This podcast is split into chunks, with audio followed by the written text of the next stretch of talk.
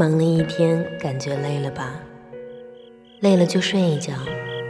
现在闭上眼睛，听我讲我的晚安物语，讲述一些别人的故事，或许也是你自己的故事。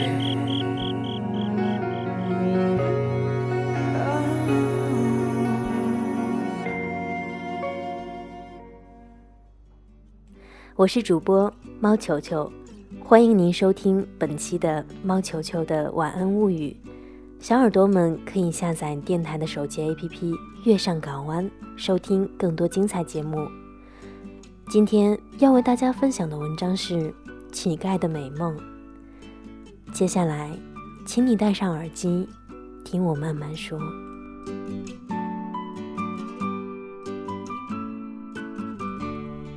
每天下班后。鲍比和女友丽莎都会结伴穿过纽约的中心公园，有说有笑的往家走。鲍比注意到一位衣着破烂的乞丐总是坐在公园的板凳上，静静地望着对面的豪华宾馆，脸上却洋溢着幸福的笑容。鲍比好奇地走进乞丐，请原谅我，真是不明白你为何每天都能如此开心呢？乞丐憨憨地笑了。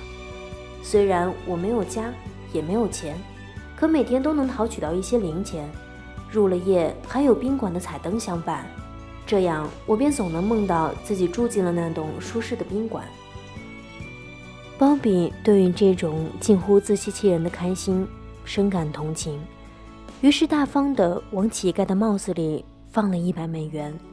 乞丐显然从未收到过这么大额的施舍。他直愣愣地盯住钞票，一个劲地道谢。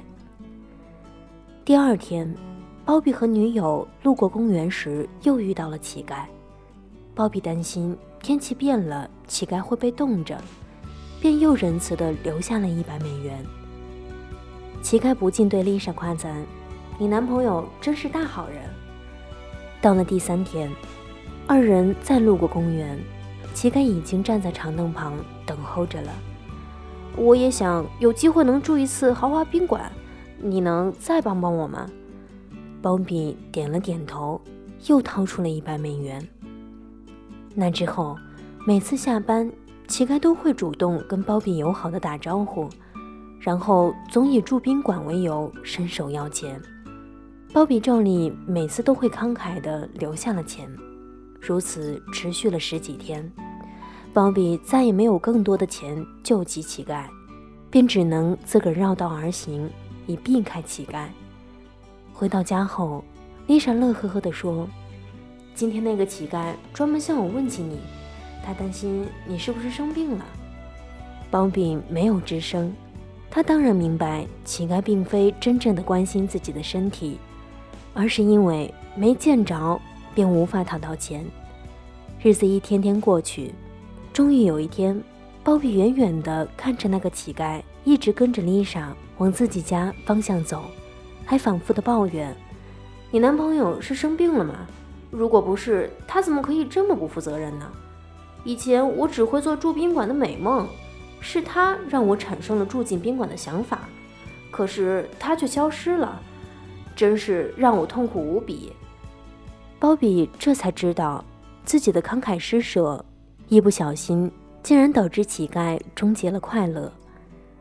人生的痛苦，往往因为设定的幸福标准和期待超过了自身的能力，或错误的将他们寄托于他人。乞丐是这样，常人又何尝不是呢？感谢所有小耳朵们的收听，喜欢球球的听众朋友可以加入我的 QQ 听友群：四九七九三五零零八。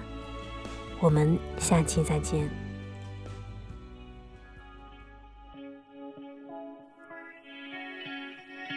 曾梦想仗剑走天涯，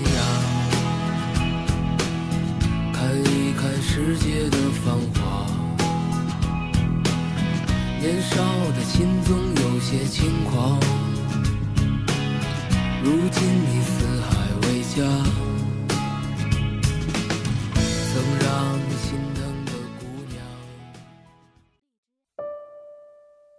听着那些歌，怀念遥远的过去。时间磕磕绊绊，不曾在你的生活中停留。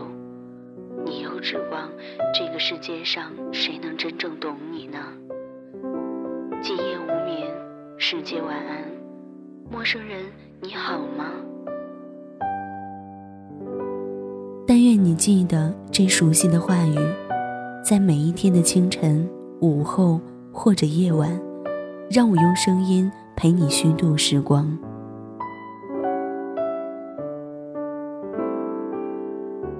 呼吁小耳朵们关注新浪微博“月上港湾微电台”，或者关注公众微信号 “FMYSJW”，支持点歌传情，也可以私信留下你的故事，说不定下一期就是你的节目。我们下次再见。